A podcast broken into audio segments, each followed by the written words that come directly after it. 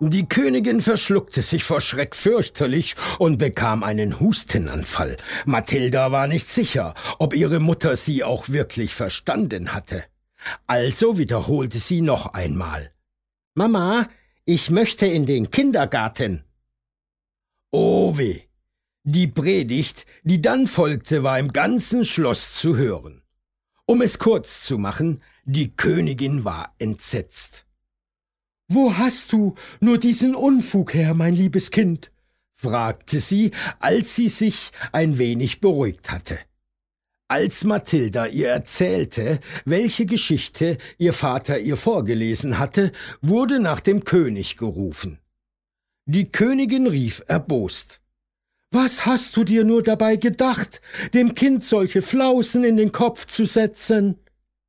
Der König stand einfach nur da und wackelte verlegen mit den Ohren. Mathilda ließ nicht locker. Papa, ich will in den Kindergarten. Bitte, bitte. Da haben wir den Schlamassel, sagte die Königin und hob verzweifelt die Hände.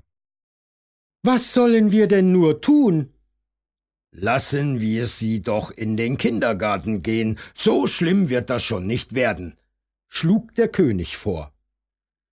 Aber es gibt weit und breit keinen königlichen Kindergarten, wandte die Königin ein. Mathilda bettelte weiter. Und der Diener wusste sogar, wo ein Kindergarten zu finden war.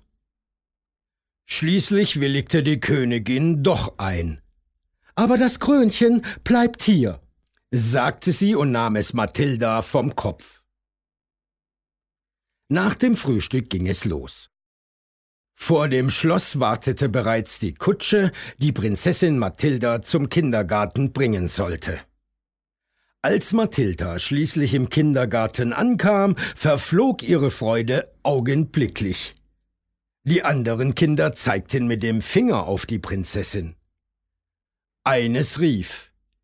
Seht euch die mal an, die sieht aus wie eine Puppe. In dem Kleid kann sie bestimmt keine Bäume raufklettern. Die Mädchen und Jungen kicherten hemmungslos. Hohoho, und ihre Haare sehen aus wie Marzipanschnecken, rief einer der Jungen. Was sie wohl in ihrem Täschchen hat? Saure Drops und einen Kamm? fragte ein anderes Mädchen und wollte Mathilda auch schon die mit Perlen bestickte kleine Tasche aus der Hand reißen.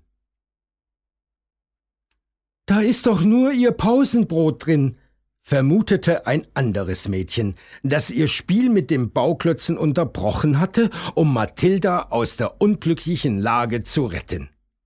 Stimmt doch, oder? fragt sie Mathilda und zog sie mit sich. Mathilda nickte und folgte ihr wortlos. Ich bin Jenny. Hilfst du mir, den Turm fertig zu bauen? fragte Jenny. Mathilda sah das Mädchen verstört an. Musst du alle Bauklötze selbst stapeln? Hast du niemanden, der das für dich macht? Fragte die Prinzessin und sah sich nach einer Zofe um. Nein, es wird doch mein Turm. Hilfst du mir jetzt? Unsicher griff Mathilda nach einem Bauklotz und setzte ihn auf einen anderen. Der Turm wuchs rasch.